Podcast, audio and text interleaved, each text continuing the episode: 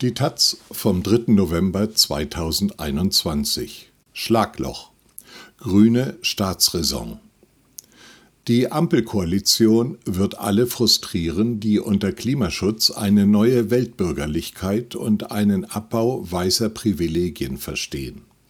Von Charlotte Wiedemann Sie hat sich als Reporterin vor allem mit muslimischen Gesellschaften befasst. Letztes Buch der lange Abschied von der weißen Dominanz.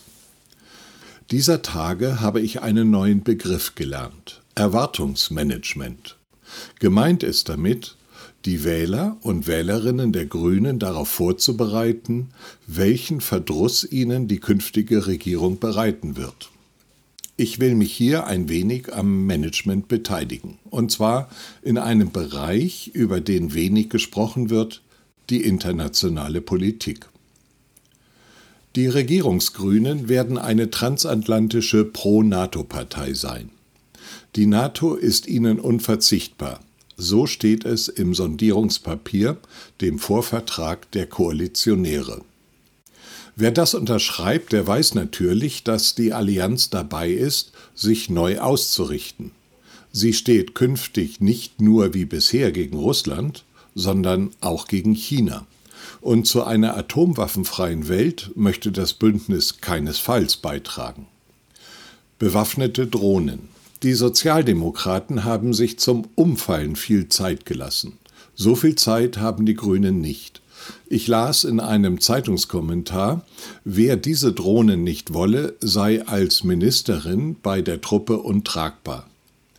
Das stellt zwar das Prinzip der zivil geführten Armee auf den Kopf, aber ähnlich schallt es nun von allen Seiten. Die Weichen sind längst gestellt. Personal wird in den USA und Israel ausgebildet. Die Regierungsgrünen sehen also einer Zukunft als Killerdrohnenpartei entgegen, verbitten sich aber ebenso wie die SPD solche Polemik. Denn gezielte Tötungen von Menschen dürfe es nicht geben. Nun waren die sogenannten gezielten Tötungen von Seiten der US-Kriegsführung derart ungezielt, dass tausende Unbeteiligte dabei ums Leben kamen, und gerade dies war Teil der Niederlage in Afghanistan. Womöglich ist das Falsche an der Drohne nicht allein die Waffe, sondern der Einsatz, für den sie verlangt wird, nicht gewinnbare Kriege gegen irreguläre, diffuse Feinde. Warum ist es so schwer, dazu Nein zu sagen? Die Sicherheit Israels ist für uns Staatsräson. Da macht sich die Ampelkoalition das Merkelsche Postulat vom März 2008 zu eigen, um zu signalisieren, alles weiter wie bisher. Tatsächlich ist der Merkel-Satz erratisch, denn zur Sicherheit, wie Israel sie definiert, gehört eben jene Besatzungspolitik, die von der Europäischen Union verurteilt wird.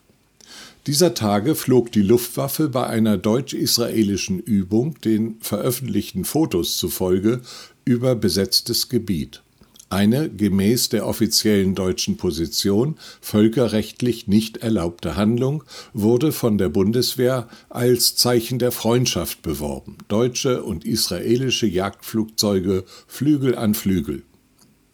Habe ich die Kritik der Grünen überhört? Die Angelegenheit später eilig zum Kulturaustausch herabgestuft, wäre eine Gelegenheit gewesen, für eine neue, an Bürgerrechten orientierte Nahostpolitik zu werben. Zumal sich die US-Regierung gerade besorgt über den erneuten Siedlungsausbau im Westjordanland äußert. Und Siedlungsbau heißt noch weniger Land, weniger Wasser für die Palästinenser, weniger Straßen, die sie benutzen können, heißt die Zwei-Staaten-Lösung unmöglich machen. Der Philosoph Omri Böhm schreibt, nicht wahrhaben zu wollen, dass dieses Modell nur noch eine Illusion sei, ähnele dem Leugnen der globalen Erwärmung. Warum also nicht mehr Mut zu Realismus? Das Problem mit den Erwartungen an die Grünen ist, sie selbst haben sie hochgejatzt als sie eine Kanzlerkandidatin aufstellten und den Eindruck erweckten, in einem neuen, diversen und klimabesorgten Deutschland seien sie die Gestaltungsmacht der Stunde.